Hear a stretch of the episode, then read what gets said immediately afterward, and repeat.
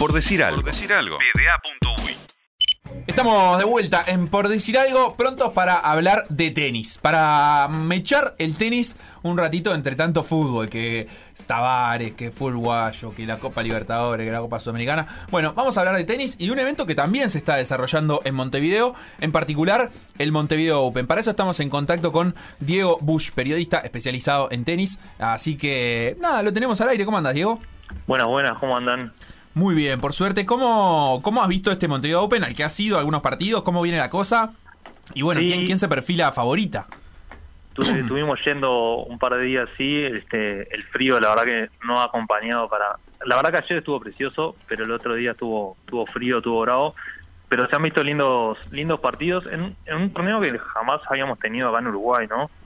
Que si agarrar los nombres de repente no son de renombre mundial, pero bueno, teniendo en cuenta la situación de acá en Uruguay, que nunca había habido un torneo así, están buenísimos los nombres. Sí, por otra parte está la número uno del ranking mundial junior, que hoy en día es una, una promesa, por lo menos. Bueno, no, no garantiza nada, pero claramente sí, obviamente es un prospecto interesante. Y también está la española, que no se ha hablado mucho de ella, que es Anne, Anne Mitei, o Mitegi. Mitegi, sí. Este, que es, este, es de Barcelona ella y que es la número 6 junior y es la actual campeona de Wimbledon. O sea, tenemos tenemos dos juniors muy prometedoras que, que bueno, hay que ver cómo, cómo evolucionan. Bien, en primer lugar me gustaría preguntarte, por algo que ya han pasado unos días, pero ¿qué, qué pasó con Guillermina Grante en el torneo, con la uruguaya?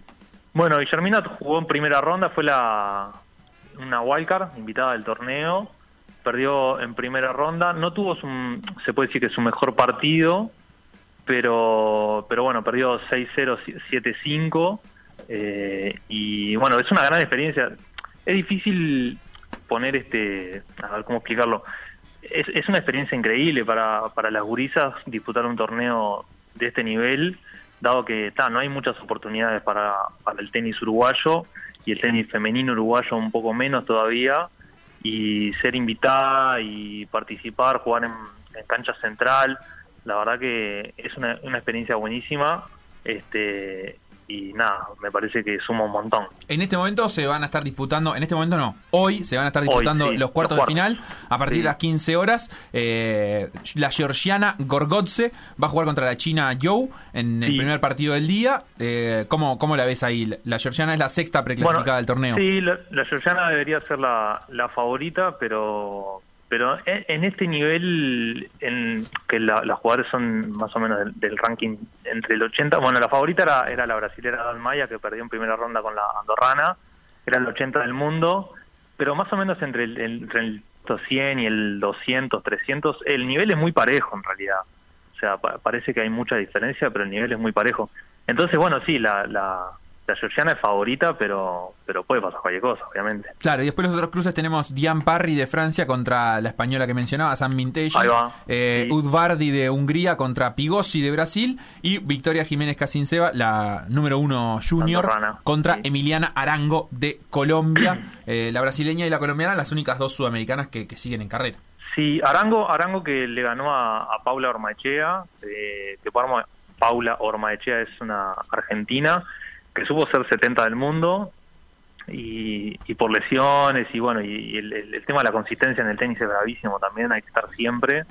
Este, pero una gran victoria de Arango ayer para meterse en cuartos y, no te digo que no, es la favorita o no, no sé, está muy parejo entre las dos. Vienen las dos con confianza y eso hace seguramente un buen partido.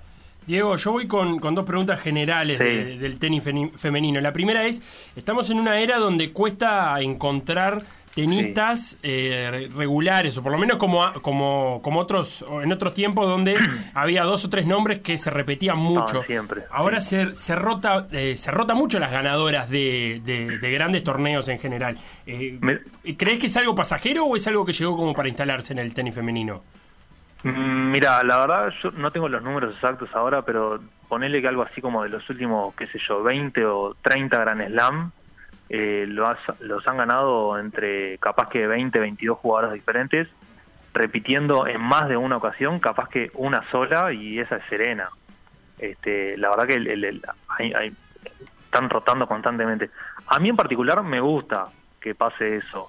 Lo que pasa que está, no sé si comercialmente es lo mejor, pero está bueno que haya sorpresas y que siempre este, se pueda, que, no sean tan claros los torneos, que siempre haya sorpresas. Este, a mí me parece que está bueno y me parece que sí, que va, va a ser así por un tiempo largo. Ahora apareció Raducanu, que bueno, es una gurisa, ¿no? Tiene 18 años, este, jugó, jugó el US Open como si fuese nada, una, experimentada jugadora de 20 y pico, 30 años. Claro, como en su momento también este, irrumpió Osaka. Que, que bueno, ahora ha tenido como un bajón mental, pero pero bueno. O Coco, Eso, eso, eso creo que es, es, lo más importante de todo, ¿no? O sea, eh, el cómo, cómo estás rodeada, el, equipo que vos tenés atrás, es bravísimo hoy en día, están las redes sociales, o sea, hay una exposición brutal que quema a cualquiera. O sea, este, por ese lado es complicadísimo y bueno, esperemos que no la quemen, obviamente, y que sea una gran jugadora y que prospere. No tengo nada en contra de ninguna que le vaya particularmente bien, pero a mí me gusta que sea parejo el nivel. La otra general que tengo, y es lo que eh, la noticia en el mundo de la WTA en estas últimas horas, sí, la situación, sí, la situación de la tenista china Peng Shuai, o como tú la sí, pronunciaste. Peng Shuai, Shuai Peng, no sé si exactamente. Sí, nunca sabes el orden de los nombres en los chinos, eso es verdad, que desapareció de la esfera pública tras denunciar que había sido víctima de abusos sexuales por un ex vicepresidente del país de China, y todo el circuito de WTA se está eh, movilizando al respecto. Hay tweets en la vuelta de todas las jugadoras. La WTA eh, eh, contó que está pensando en sacar los torneos que hay en China hasta que no se resuelva esta situación. Dos preguntas tengo acá. Una es, ¿por qué la ATP no está diciendo nada y los tenistas masculinos por lo menos no he, no he escuchado? Capaz que vos me contás si hay alguno en la vuelta. Y, la segunda es, ¿qué sabés de esto, de, lo que has leído? Bueno, sé lo que he leído, no, tengo contactos internos que me, que me den más información. Eh, es muy turbia la situación, claramente, o sea, no, no, no, no, no, está nada claro y cuanto más horas y días pasan, más raro y preocupante se pone la situación. Eh, respecto a los jugadores, la enorme mayoría, hoy hablábamos este, entre colegas, por así decirlo, este, que, que, por ejemplo, Federer y Nadal históricamente no se han involucrado demasiado en temas extratenísticos este, que estaría bueno que esta vuelta sí lo hagan, porque son voces muy importantes. Djokovic eh, sí se pronunció, eh, y bueno, después las tenistas mujeres un montón, un montón enorme, una enorme mayoría. Y la verdad que no sabemos qué va a pasar. Este, el ATP y la WTA están...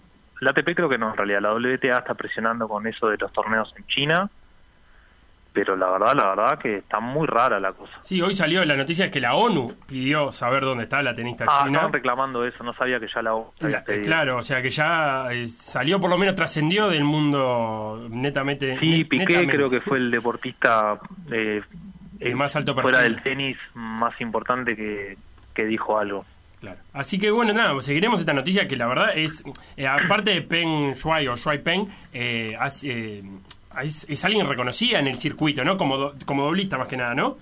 Sí, sí, no, buena jugadora, o sea, ha sido top, no, tengo el número ahora acá, pero ha, llegado a estar tipo 40, 50 del mundo, o sea, es una buena jugadora, obviamente no es Serena, no es este Osaka, pero en China es una jugadora importante. Sí, porque en China tampoco es que saque tantos nombres. Eh, ganadora de, dobles de Wimbledon y Roland Garros en 2012. Así que veremos, veremos, seguiremos de cerca la situación de... Se confunde porque hay muchos nombres parecidos también, entonces de repente pasa un poco más desapercibido. Bien, y lo último, antes de, cerrar con el tenis, eh, tenemos las semifinales este fin de semana y la final también de la World Tour Finals del tenis masculino, con el 1, el 2, el 3 y un colado, que es el 8 de, preclasificado del torneo, que es Casper Ruud. Djokovic, Medvedev, Zverev, son 1, 2 y 3 respectivamente, y Casper Ruud, el noruego, que se metió en las semifinales siendo el octavo preclasificado del torneo. ¿Cómo, cómo ves ahí ese cierre de la temporada tenística masculina? Bueno, comparando un poco con, el tenis femenino, este, el masculino está ampliamente dominado por, por Djokovic. Entonces, todos los partidos donde él juega, eh, si haces un mínimo análisis, decís no puede perder. Este, pero bueno, cada tanto pierde. Veremos a ver qué pasa. Sí, y sobre todo contra tenistas como Medvedev y Zverev, ¿no? Que, que, ¿Cómo? Que tenistas como Zverev y Medvedev son los que han conseguido últimamente hacerle partido. Le han ganado, le han hecho partido, pero vas a los números y es la excepción que pierda. Entonces, vamos a ver qué pasa. Este, no, no sé si queda bien o mal decirlo, no soy muy hincha de Djokovic, este, pero bueno, ¿qué va a hacer? Es así. Clarísimo. Este, también, también hablando del final, se jugó en, en Guadalajara el, el de WTA que lo ganó Muguruza, que la final Yo fue soy contra... hincha de Garbini, eh, quiero que lo sepa, digo. Sí, sí, sí, Eh, Garbini, sí. Bien, Garbini. Bien Garbini. Y con Tabate, que fue la que jugó la final, tuvo un remate de año increíble, ganando tres torneos consecutivos, metiéndose octava ahí en, en la hora y llegando a la final jugando espectacular. La verdad que un fin de año notable para Anet Contabate, que es de, de Estonia.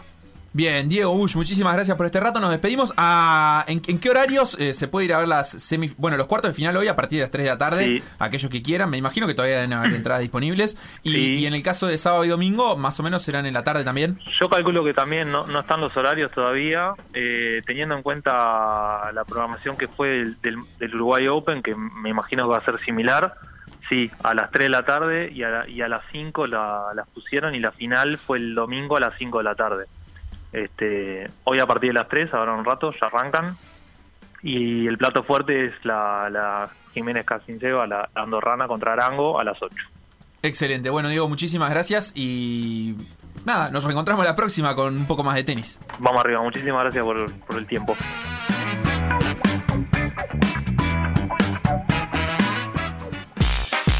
Por decir algo. Por decir algo. PDA.uy